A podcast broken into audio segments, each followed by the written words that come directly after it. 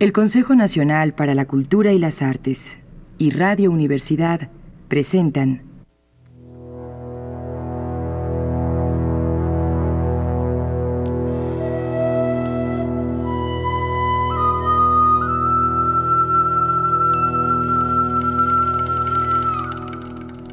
La llave del tiempo.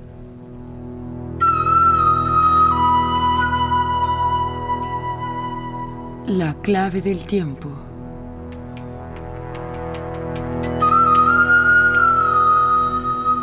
La nave del tiempo.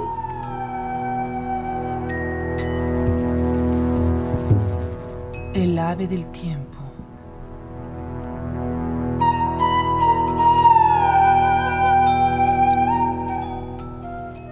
El sabor de la palabra.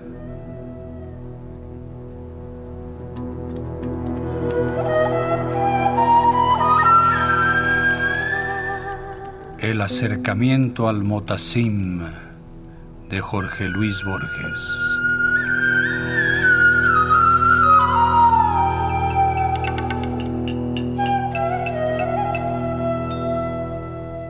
Philip Kedala escribe que la novela The Approach to Al-Mutasim del abogado Mir Bahadur Ali de Bombay es una combinación algo incómoda, rather uncomfortable combination, de esos poemas alegóricos del Islam que raras veces dejan de interesar a su traductor y de aquellas novelas policiales que inevitablemente superan a John H. Watson y perfeccionan el horror de la vida humana en las pensiones más irreprochables de Brighton.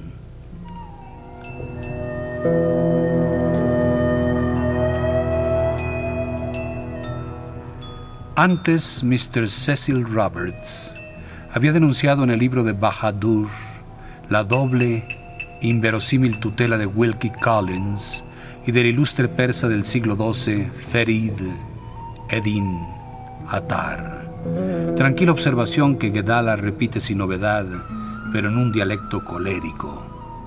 Esencialmente ambos escritores concuerdan. Los dos indican el mecanismo policial de la obra y su undercurrent místico. Esa hibridación puede movernos a imaginar algún parecido con Chesterton. Ya comprobaremos que no hay tal cosa.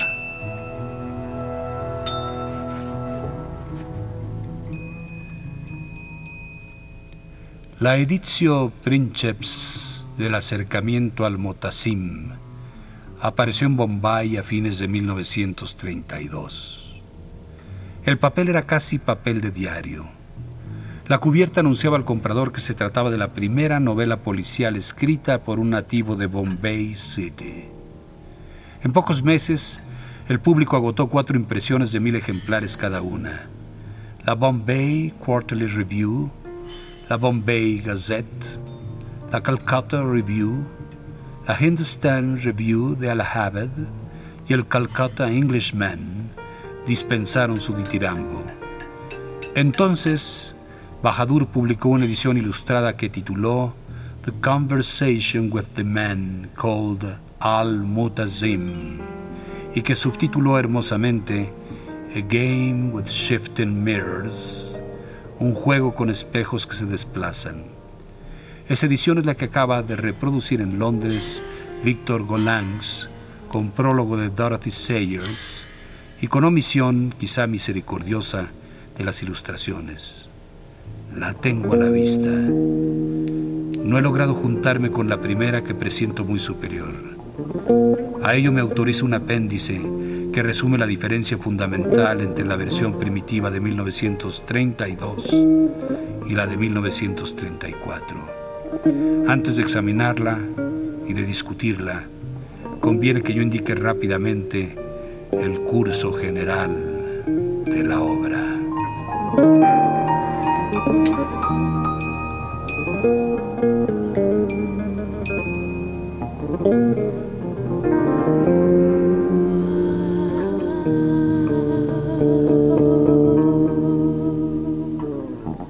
Su protagonista visible, no se nos dice nunca su nombre, es estudiante de Derecho en Bombay.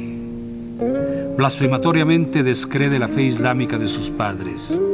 Pero al declinar la décima noche de la luna de Muharram, se halla en el centro de un tumulto civil entre musulmanes e hindúes.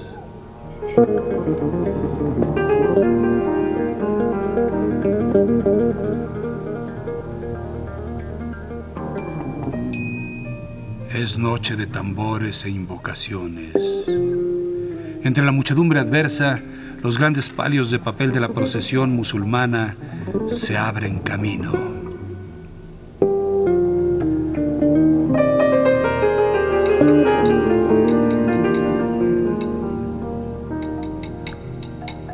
Un ladrillazo hindú vuela de una azotea.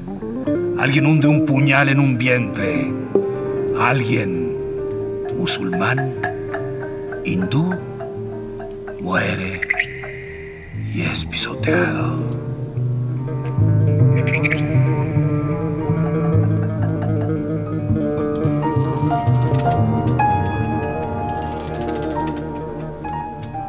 Tres mil hombres pelean.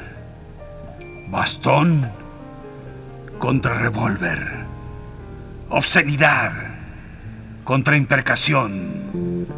Dios el indivisible contra los dioses.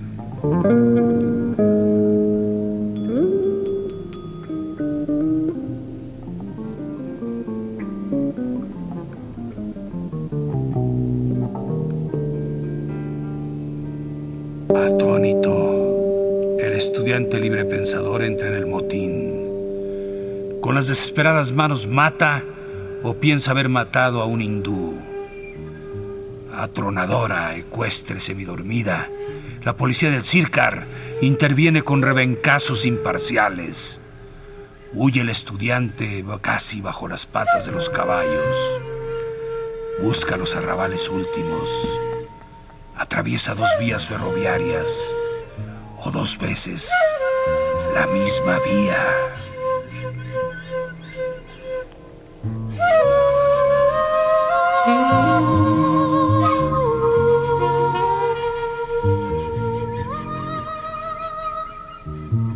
El muro de un desordenado jardín con una torre circular en el fondo, una chusma de perros color de luna, el lean and evil mob of moon-colored hounds emerge de los rosales negros.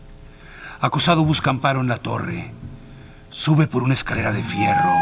Faltan algunos tramos. Y en la azotea que tiene un pozo renegrido en el centro, da con un hombre escuálido que está orinando vigorosamente en cuclillas a la luz de la luna.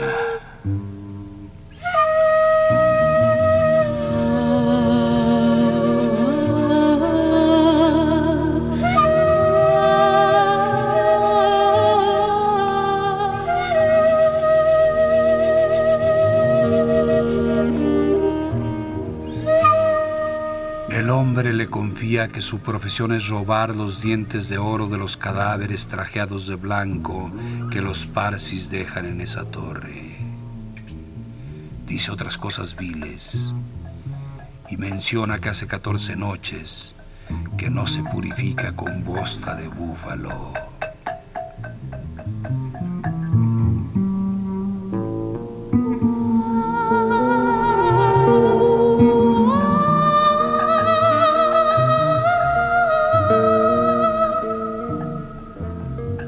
Habla con evidente rencor de ciertos ladrones de caballos de Guzerat, comedores de perros y de lagartos, hombres al cabo tan infames como los otros dos.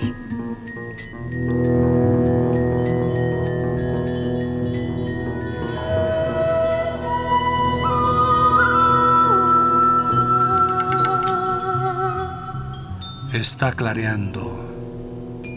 En el aire hay un vuelo bajo de buitres gordos.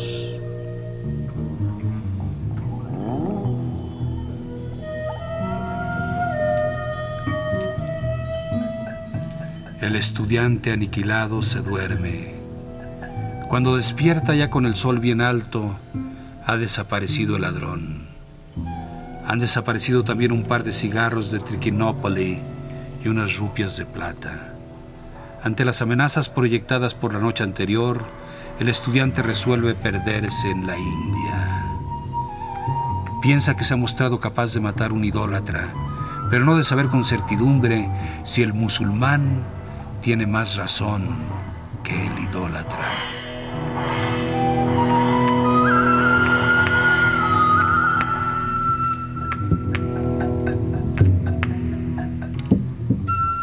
El nombre de Guzerat no lo deja.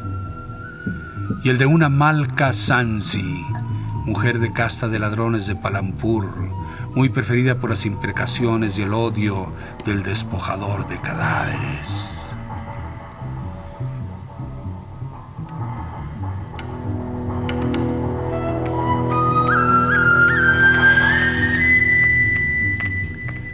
Arguye que el rencor de un hombre tan minuciosamente vil importa un elogio.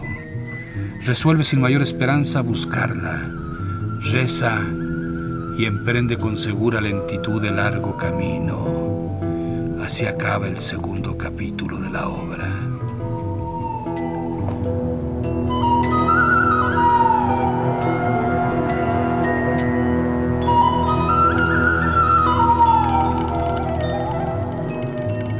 Imposible trazar las peripecias de los 19 capítulos restantes.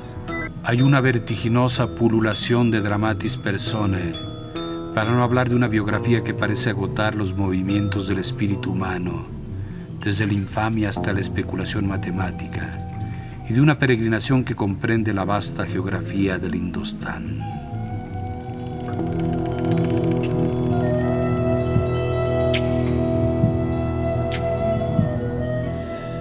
La historia comenzada en Bombay sigue en las tierras bajas de Palampur.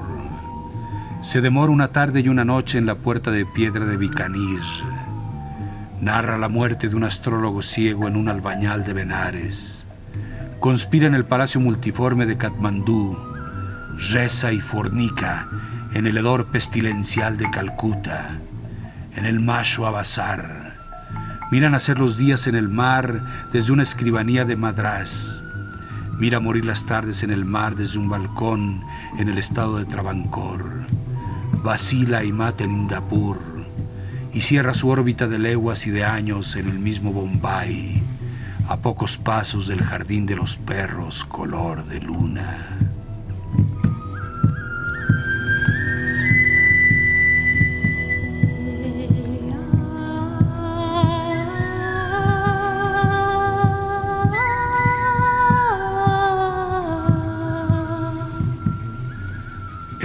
Argumento es este.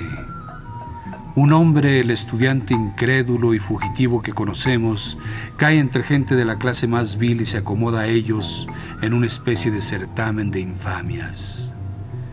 De golpe, con el milagroso espanto de Robinson ante la huella de un pie humano en la arena, percibe alguna mitigación de esa infamia, una ternura, una exaltación un silencio en uno de los hombres aborrecibles. Fue como si hubiera terciado en el diálogo un interlocutor más complejo.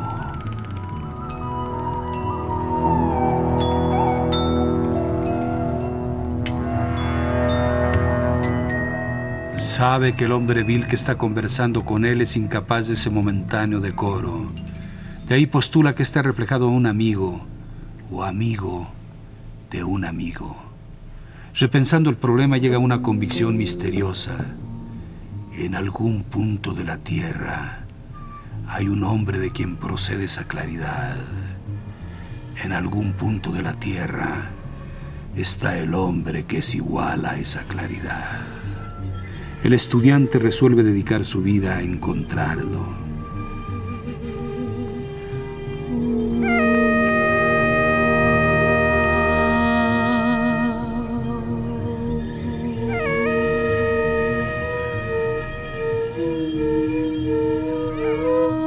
Ya el argumento general se entrevé.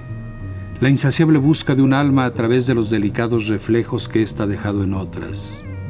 En el principio, el tenue rastro de una sonrisa o de una palabra. En el fin, esplendores diversos y crecientes de la razón, de la imaginación y del bien.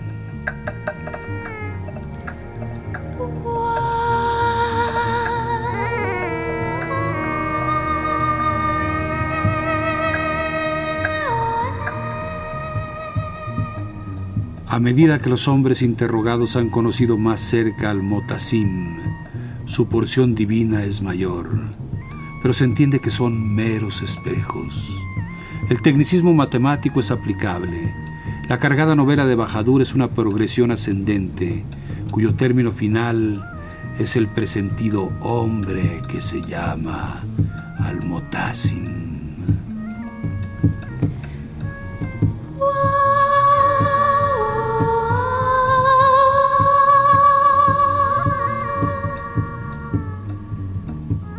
El inmediato antecesor de Al-Motasim es un librero persa de suma cortesía y felicidad.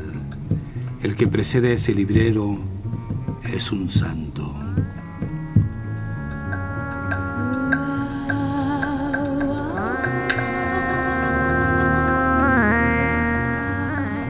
Al cabo de los años el estudiante llega a una galería en cuyo fondo hay una puerta y una estera barata con muchas cuentas y atrás un resplandor.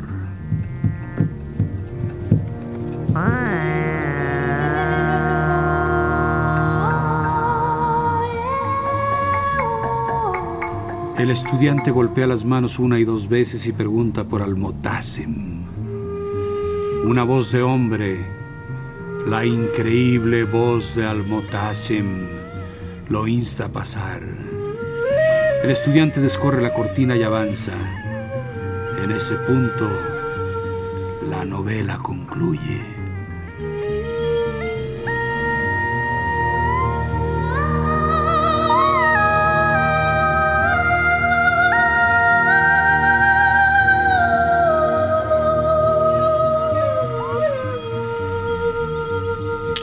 Si no me engaño, la buena ejecución de tal argumento impone dos obligaciones al escritor. Una, la variada invención de rasgos proféticos. Otra, la de que el héroe prefigurado por esos rasgos no sea una mera convención o fantasma. Bajadur satisface la primera, no sé hasta dónde la segunda.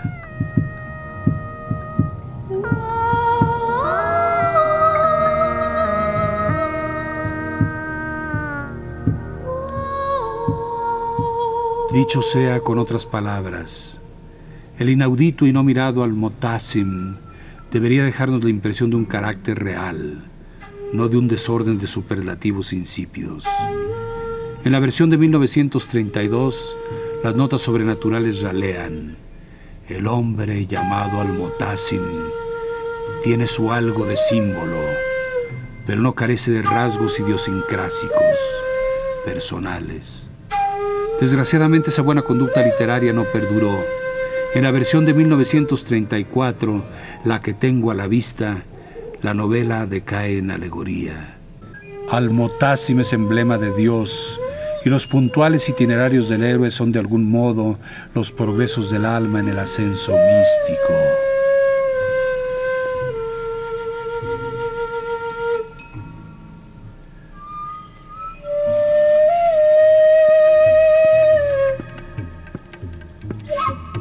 Hay pormenores afligentes. Un judío negro de Cochín que habla de Almotasim dice que su piel es oscura. Un cristiano lo describe sobre una torre con los brazos abiertos. Un lama rojo lo recuerda sentado como esa imagen de manteca de Jack que yo modelé y adoré en el monasterio de Tashilhumpo.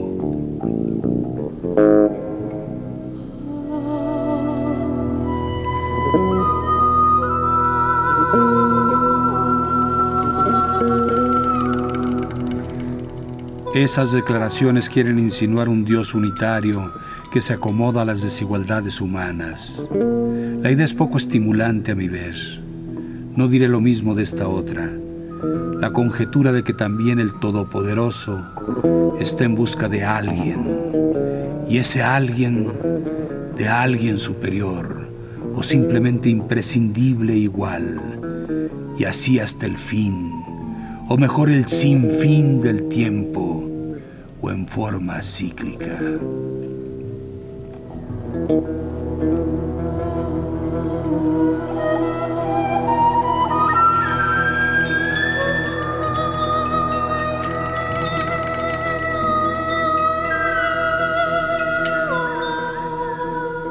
Al-Motasim, el nombre de aquel octavo abasida que fue vencedor en ocho batallas, engendró ocho varones y ocho mujeres, dejó ocho mil esclavos y reinó durante un espacio de ocho años, de ocho lunas y de ocho días, quiere decir etimológicamente el buscador de amparo.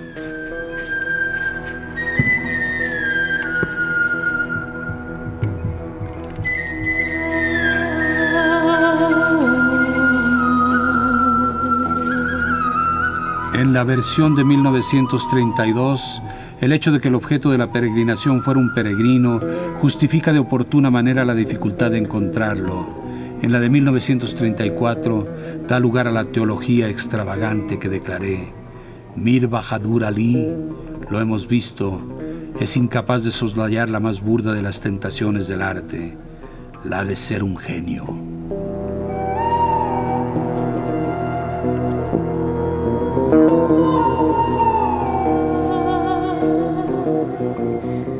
Releo lo anterior y temo no haber destacado bastante las virtudes del libro. Hay rasgos muy civilizados.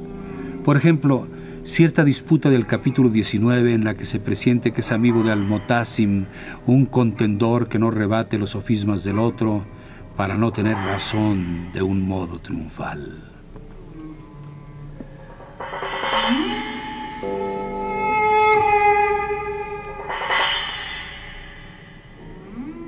Se entiende que es honroso que un libro actual derive de uno antiguo, ya que a nadie le gusta, como dijo Johnson, de ver nada a sus contemporáneos. Los repetidos pero insignificantes contactos del Ulises de Joyce con la Odisea Homérica siguen escuchando, nunca sabré por qué, la atolondrada admiración de la crítica. Los de la novela de Bajadur con el venerado coloquio de los pájaros de Farid Udin Atar conocen el no menos misterioso aplauso de Londres y aún de la Bajad y Calcuta. Otras derivaciones no faltan. Algún inquisidor ha enumerado ciertas analogías de la primera escena de la novela con el relato de Kipling on the City Wall. Bajadur las admite, pero alega que sería muy anormal que dos pinturas de la décima noche de Muharram no coincidieran.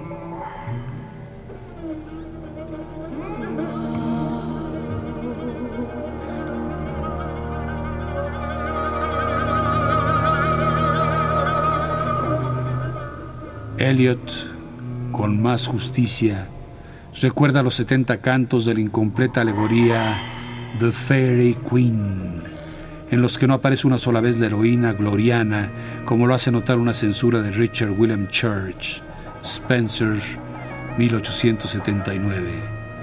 Yo, con toda humildad, señalo un precursor lejano y posible, el cabalista de Jerusalén, Isaac Lauria, que en el siglo XVI propaló que el alma de un antepasado o maestro puede entrar en el alma de un desdichado para confortarlo o instruirlo.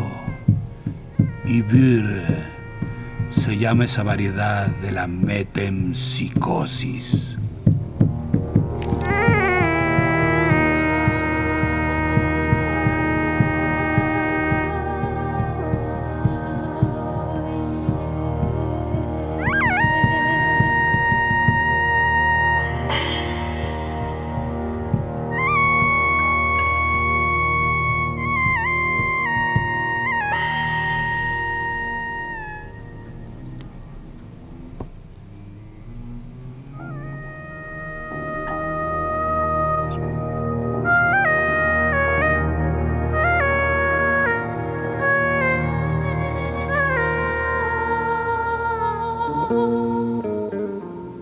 El Consejo Nacional para la Cultura y las Artes y Radio Universidad presentaron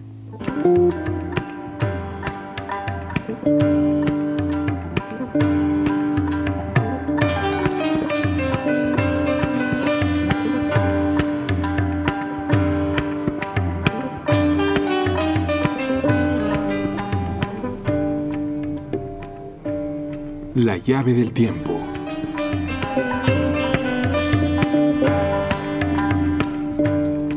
La clave del tiempo. La nave del tiempo. El ave del tiempo. El sabor de la palabra. Hoy el acercamiento al Motasim de Jorge Luis Borges.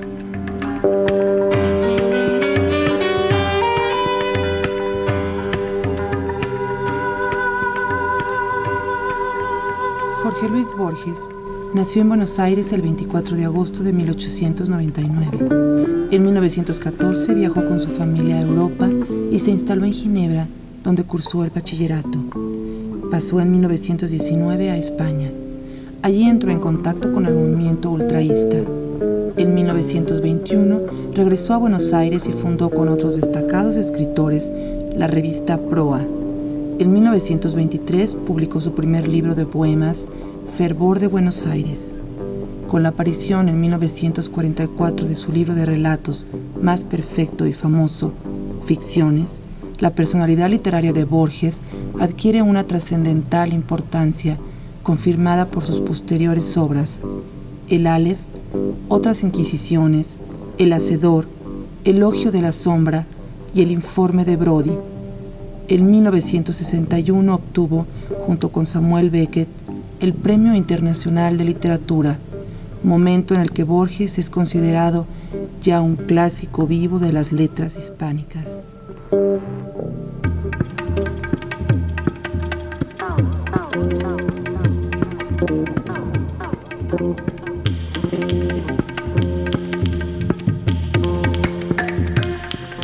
Narración, producción y dirección. Juan López Moctezuma.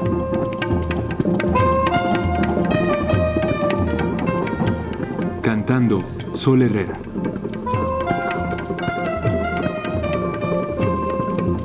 Musicalización Roberto Aimes. Realización técnica Carlos Montaño. Locutoras Montserrat Torreslanda. Y Patricia Illades. Locutor Homero Bazán Longe.